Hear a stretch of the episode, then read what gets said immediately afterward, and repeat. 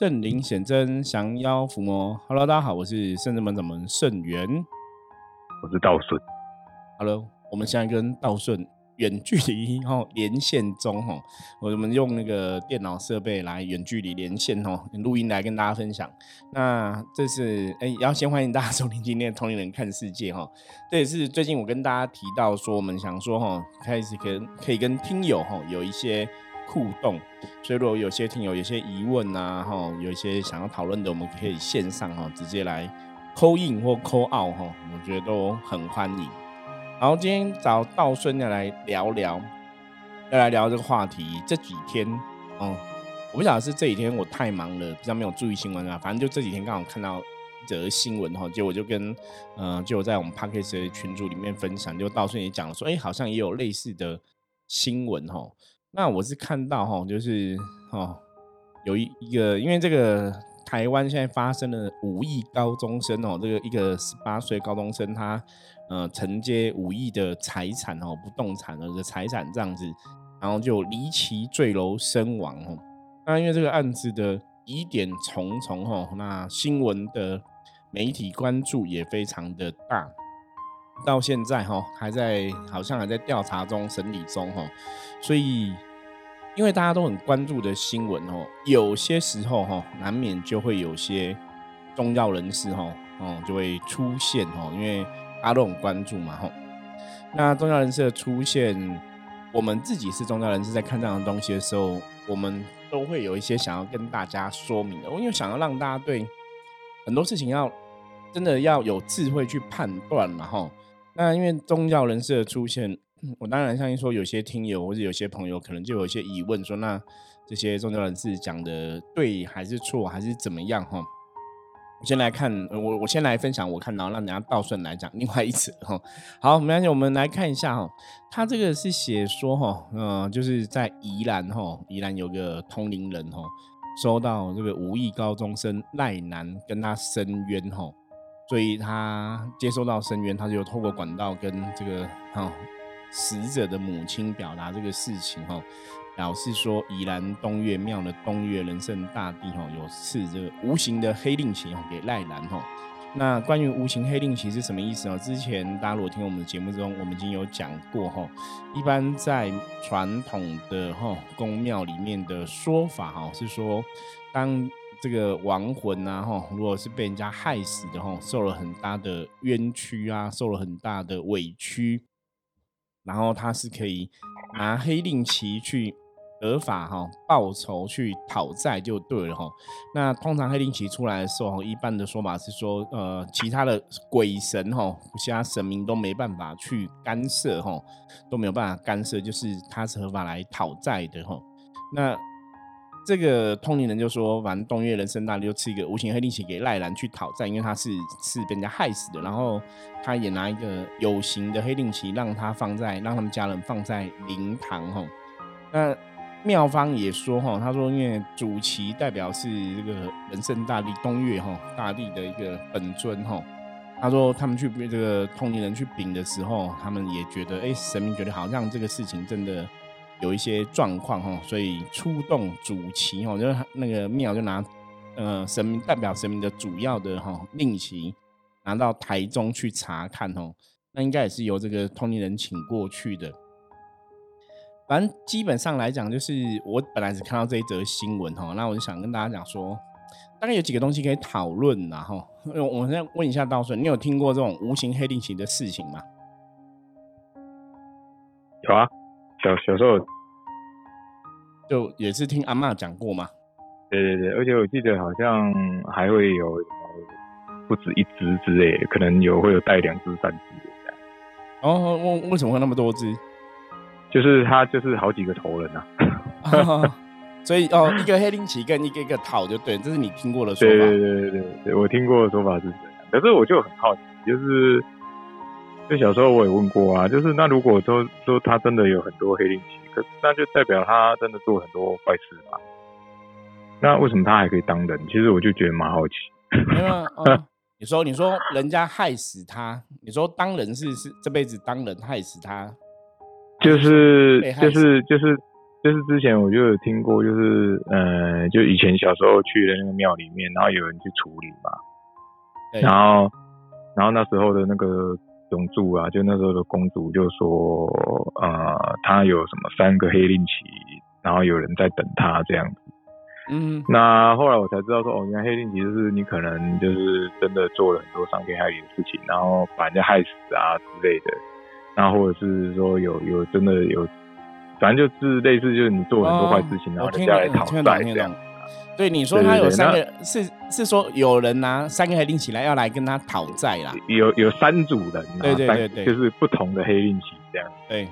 所以我那时候我就很好奇，因为小时候嘛，然后因为小时候我不知道大家有没有看过，有一本书叫做什么《地狱旅游记》，是不是？还是有那个在，反正它就是一个漫画这样。对，中就是那个佛经结缘处都会看到。哎，对对对对对，就小时候就很喜欢看那个，就不知道为什么。对，像道顺讲这个，就是吼，大家应该有有些人，你如果在宗教那种佛经结缘处，应该就会看过这本书吼，《地狱游记》。对啊，然后那个班主不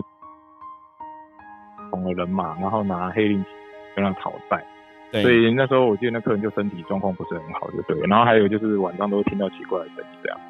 所以我那时候我就很好奇，因为因为我阿妈就说那个黑令旗就是你就没办法，你可能就很麻烦，就要做很多，比如说什么法会化解什么之类的。那然后那时候我就有问说，我说如果说做坏很真的很罪大恶极，而且很很夸张的坏事情，所以人家就是合法来讨债。对。那他有三个，而且听那个永柱是说，就不是只有一个人，就是一个黑运旗，可能后面好几个人一组人，然后都是。奉这个黑令旗来讨债这样子，那我我就觉得很好奇。我说，那既然你害死那么多，为什么这辈子还可以打？对，我觉得我觉得这个好奇是的确是对啊有道理的，因为对，因为理论上一个哈传统来讲，就是如果有人拿一个黑令旗来讨债，就表示是很很大的一种恩怨哈，或是很大的一个深渊。那对啊，对方还可以有三组人嘛来跟你讨债，那的确我们的人的角度都会想说。是不是这个人真的做了太多伤天害理的事？觉得这还可以当人，就就很奇怪。可是小时候都会得不到解答嘛，都会得说小孩子不要问那么多啊 什么。对，的确这样子。因为像我刚刚讲那个哈新闻讲的那个东岳大帝发黑令旗哦，我们黑令旗的东西哦，大概是这样的一个道理哦。那主要是我看到这个新闻，我另外的一个思考点哦，这也是我想跟大家聊的哈。有些时候不是我对宗教有有一些我们讲说批评或者是什么东西哈，就是我们想要让大家了解正确的状况。就是第一个，我会我会去思考说，如果说这个赖姓的高中生吼，就离奇的坠楼身亡这个事情，他为什么去找这个通灵人，不去找另外的通灵人？为什么找 A 不找 B？为什么找 C 不找 D？吼，那他真的有去找吗？就是。理论上来讲，除非说他生前常常来这间庙拜拜，他是这间庙的信徒，或者他是这间庙的弟子，可能跟这边的神有连结，常常跟这个神有接触。他死了，他去找那个神讲，我觉我觉得比较有逻辑啦。那如果说他都不认识，他都不认识，然后那边通灵人感应到他来伸冤什么的，我要跟大家讲哦，就是以我自己也是一个通灵的立场来讲。通常我们会感应到的事情，哈，十个里面有九件都是跟我们的客人有关系。就是比方说，像以前道玄比较经典嘛，或者是道顺也曾经这样过。就是我们可能明天要处理个什么什么 case，他们可最多最多最多就是前一天梦到，或者前两天梦到已经很了不起了。就是。但是已经有个因缘出现，比方说这客人已经约了嘛，所以他已经跟那甚至们有点能量连接，对，所以或者是以前没有禀过之类的，对对对，就是有来过或怎么样，就是你有个认识，他们可能才去知道说哦，要处理之前，神明会给哦给我们这些哈客人的一些事情的感应，那是有一个因果关系，或是有个因缘，那不会这样莫名其妙就不认识也不熟，然后就就找你这个神帮忙哦，那所以通常逻辑来看，通常。我个人比较倾向认为，刚刚讲十个里面九个都是有姻缘梦到，其中一个哈，十个里面唯一一个就是，搞不好是这个神明真的很慈悲，很想要主动帮忙哦，也许有这个可能性。虽然我很少遇到哈，那我会相信我会相信，因为大家都还是情愿会选择相信说神明很慈悲要帮忙嘛，所以我们不要去去对人家的 庙的神的做事有什么看法哦。那神明很慈悲要帮忙，那问题来了，你要怎么帮？哦，我觉得我觉得立场是这样，是是真的神明要帮呢，还是哦？我觉得让大家动了一下，还是是这个通灵人自己看了这个东西之后，每天在看这个新闻，每天在想这个事情。日有所思，有什么梦到，觉得怎么样？哦，我觉得这个是要去判断的，吼。因为像宗教的事情，我们常讲，像观音菩萨是寻声救苦，有求必应。为什么会这样子讲？因为很多东西，当当事人或他家人、他的亲朋好友没有发出讯号的时候，这个事情未必有一个因果关系，吼，机缘成熟，你可以处理。所以这种状况啊，你说某某通灵人哈莫名认识的，然后梦到个梦要来讲，我觉得都要判断的哈。那以前我听到这种通灵人梦到什么东西要干嘛干嘛，有的可能是比方说他找个庙地，可是那是他的神跟他的机身讲啊，那很正常嘛，我觉得那是有关系嘛。可是神明不会去跟他的机身讲一个一百公里以外有个人死掉来找你投诉或什么的哈，那个可能性真的不是那么高了哈。那为什么要讲这样东西？因为像像这样的新闻吼，就有另外一则新闻的。我我觉得好，那我我先来分享另外一则新闻哦，这也是道生之前有看到的。这是另外一个通灵人讲哈，刚刚那个是宜兰的哈，那这个通灵人好像是在哦，他他好像不止一个是吧？对，这是另外一个，另外一个是在杨杨梅的哈，他是说他就是哈，就是这个少年跟他托梦哦，表示他跟哈呃。某个男生就是说是她老公，那个男生都是异性恋。然后他说这个事情是预谋很久才犯案，因为这个人讲比较多。刚刚上面那个通灵人顶多只是说哈，原来是有冤屈，所以神明去发个黑令旗让他去讨债嘛。我觉得听起来你会觉得说好像就是神明很慈悲哈，让这个如果有恩怨去讨债，我觉得那是神明的慈悲心作祟。我觉得哎，好像我还可以接受。可是这一个，我觉得这个通灵人讲的就有点太多了哈。他都说他就要托梦，然后这个。死者就跟他讲说，他们是预谋很久才犯案啊，不是临时起意啊。然后甚至他为了确定是不是这个死者真的要来找他，他还把三十六个醒杯哦，你知道吗？嗯，大家知道你要把三十六个醒杯是多难的事情，可以得宾士一台，不止哦，可能得十台吧。所以这个东西你知道，我觉得网友很有趣，就是网友就说：“那你直播啊，你直播再播一次，我才相信。” 网友就直接呛他哦。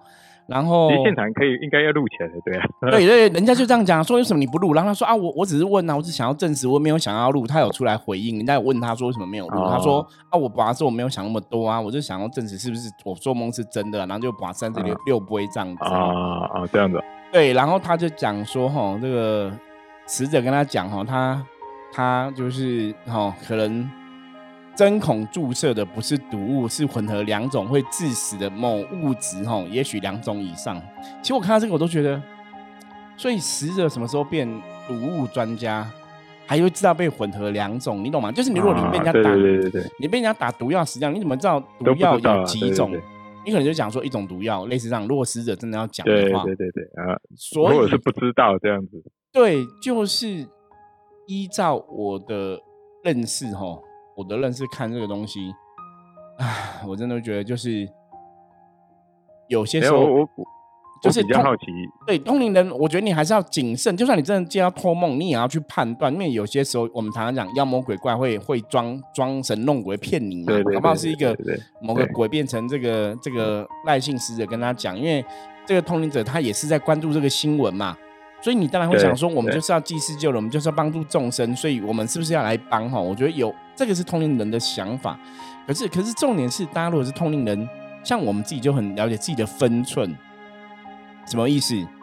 就是你无形的世界的事情，你真的在有形的世界，它是没办法去证实的哈。所以像这种法律的东西，法官的判案，我觉得很无奈。你不管怎么样，你就是最后法官一定不会甩你通灵人讲什么嘛。他一定是看证据收集到什么嘛，所以你当然你可以做，你你可以就你可以做去做，比方说你帮这个赖姓小弟祈福，你帮他做超度，你让他有有力量去可以报仇哈。所以我像像刚刚讲，另外通灵人说东岳大帝给黑令旗，我觉得就是比较聪明的通灵人。哦，就做这个，你听起来就觉得好像就还好。可是另外一个讲了很多哦，他感应到的东西，然后他去怎样，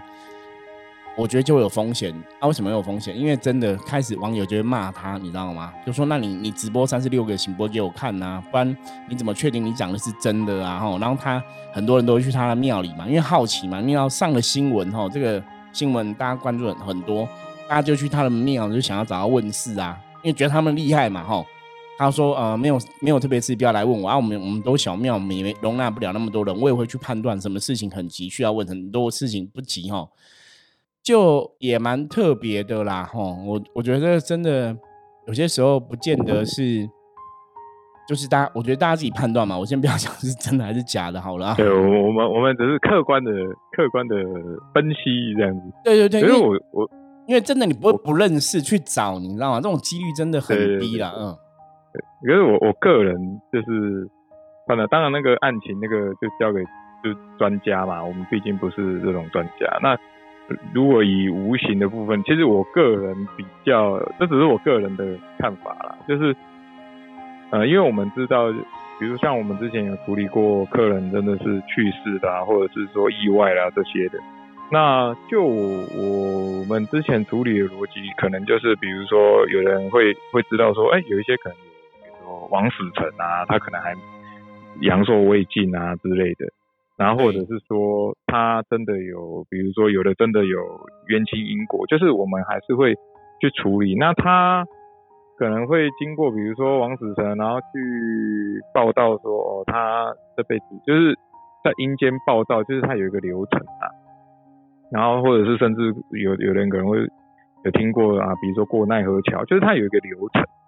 那其实我我那时候看到就是，哎，怎么忽然那么多人出来讲说他他感应到什么？我其实当下我会觉得说，哎，可是正常就是你如果真的是枉死或者是恨死，他还是会有一个流程，就是比如说你可能真的要帮他办个法会啊，你可能办，就我们的经验是这样啊，因为我们以前有帮客人办法会嘛，他不会因为你是因为无意这件事情，所以你这些流程都跳过，然后直接可以去。呃，就领个黑令旗，然后就是深渊什么，就是不管，因为我我们说能量就是这样子嘛，它就是有一个它的道理运作的方式嘛，不会说哦，你你你是因为你你你是因为有遗产，所以你可以直接跳过跳过跳过。问题那个是真实的现金跟灵，就是跟那种灵界的东西又没有关系。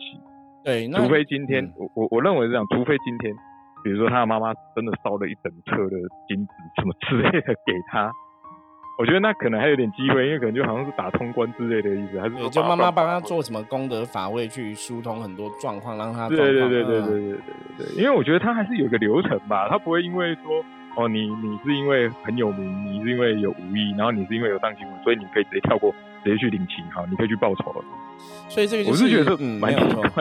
这个就是早前我们在接触通灵这件事情，我们说为什么我们都会比较用理性的脑袋去判断事情，哈，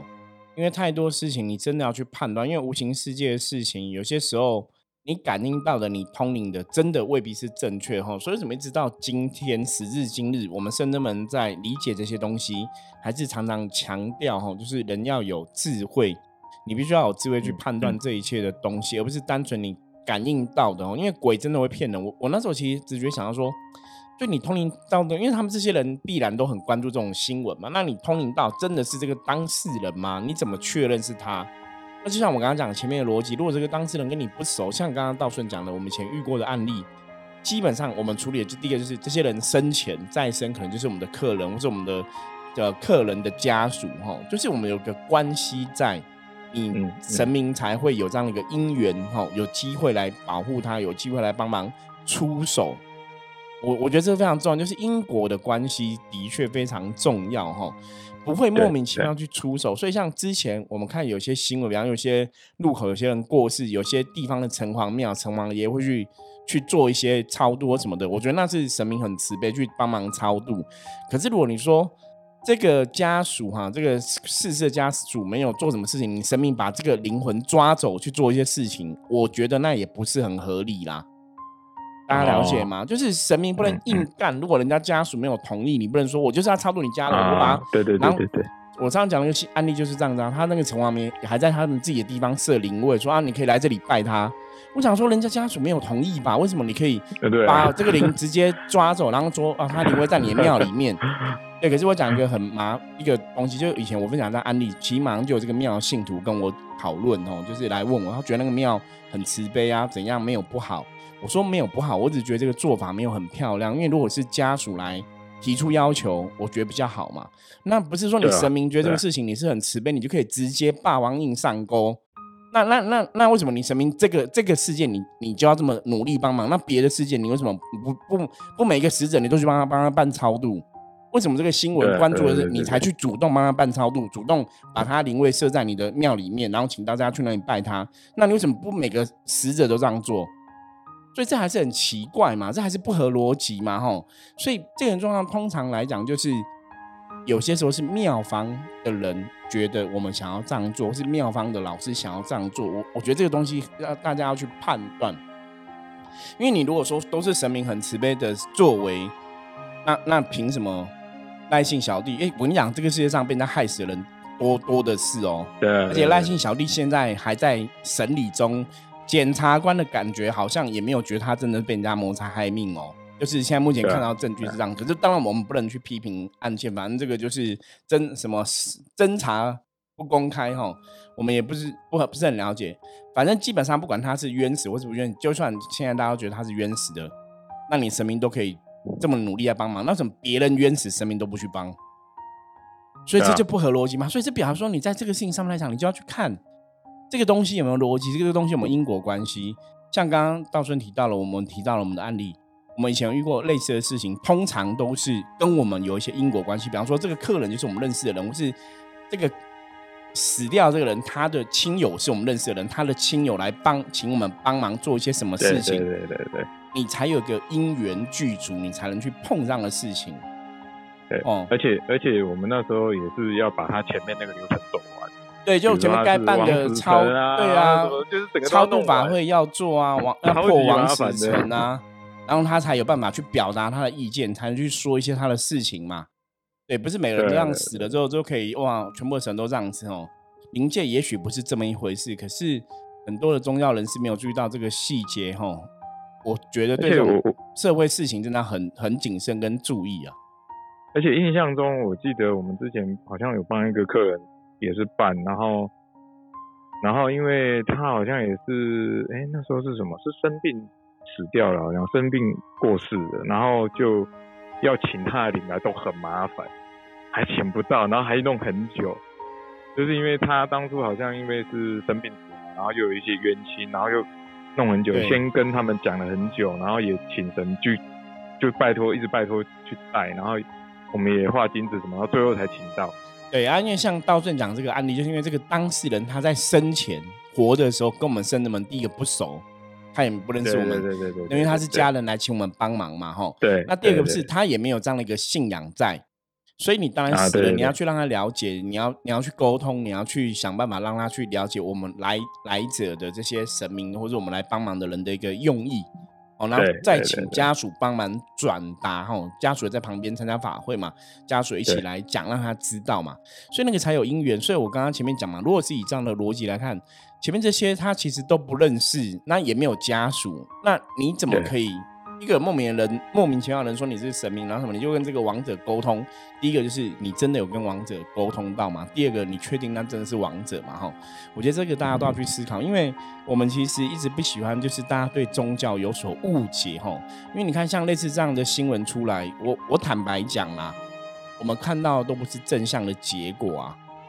大家第一个想到是，哎，你你在干嘛？你你们在故意这个新闻在。对，蹭串新闻就是新闻在话题上，所以你们这些宗教人士、间庙来哦，想要搞这个热度哈。因为像那个通灵人说把三六不的那一个，就被很多算命攻击嘛。最近就是被很多算命攻击，他还出来哭啊，讲啊，说他如果讲的是骗人的，怎样怎样哈。反正他一说神明也是很慈悲，想要帮人嘛哈。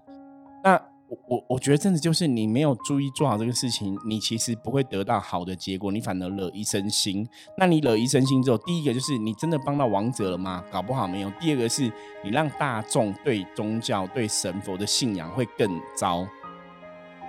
对啊大家，对对对因为大家会有错误的认识嘛。对而且很多人就说什么骗人的什么的，对啊，因为因为你如果以这样来讲，他死了，你神明就可以立刻感应到他的事情，然后来帮忙，那表示你神明跟他连接应该很强嘛。那你怎么不能在他死前先保佑他嘞？为什么死前你没有？哦，你也是哎，为什么死前你没有机缘保佑他？死后你有机缘度他？是因为死后这个机缘也必须要他的家人来请你帮忙嘛？他家人都没讲话，你就可以直接说这个人我可以发黑令旗给照他，对对什么的。那我就想说，为什么其他人原始？为什么不每个神神都去发黑令旗？而且理论上来讲，哦，我就跟大家分享我的看法。理论上来讲，发黑令旗也不是那么容易的事情啦。对，哦，对因为那个就跟法官一样，你要判断这个人是冤屈什么，他就像刚刚道顺讲，他有流程要走嘛。所以刚刚道顺讲说，之前那个案例有什么人家拿三个黑令旗来讨债，对，那个是我通常觉得不是很合理。像我以前有听过那种也是很夸张，他就说他今天哦可能去一个庙要处理什么事情，那你让那个庙人说，哎、你有一千个冤亲债主来找你，我就说放屁！我就说一千个，你应该早死了吧？一千个冤亲债主，一个 一个冤亲债主，我们的经验是一个就可以把人搞死了，超级难处理的，对，就一千个欸哇！你做错什么事情，我我都觉得哇，这是什么东西？然后因为因为跟他讲一千个嘛，所以要处理就要蛮多钱的，你知道，就很就很多钱，很夸张对，啊！我真的听到这个，我都觉得，因为我们自己是宗教人士，我们真的不想让人家对宗教有偏见或是有误解哈，所以我们想要分享一些我们的看法，我觉得大家要自己去判断哦，这个是非常重要的。我我以前听过，就是我小时候就是因为就跟我阿妈去很多不同的庙嘛，那我有听过一个黑令旗，我感觉比较合理的，就是他是说，呃，他生前就是跟某某人是呃类似好兄弟之类的，对，那因为以前古时候就打仗嘛，那两个人是不同的，呃，比如说你你是某一个国家，我是某一个国家这样子，那后来就是遇到那两个就要互杀这样，那后来就是活的这一个把对方杀了，然后呢他在杀的时候就因为他很难过嘛，因为他是他的兄弟，然后他就说，呃，就是你下辈子可以来找我报仇，这样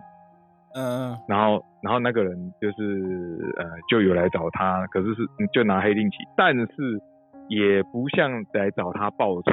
就是还是有念及一些旧情之类的。那我嗯那时候听到的时候，觉得嗯，好像这个比较合理一点，就是怎么讲呢？我就觉得说是呃呃被讨债这个人也是认同的，对就是好，我欠你的，我还你这样子，我下辈子还你。对，那所以所以嗯，这种讨债还债，它的确有有一些条件在里面。对对对对对对对。然后我觉得，哎，这个好像比较合理一点。就是小时候那时候听到的时候，嗯觉得这个蛮合理，而且因为蛮感人的，你知道吗？就两个兄弟要互相。对，对对对，好，那今天跟道顺哦来就这样的一个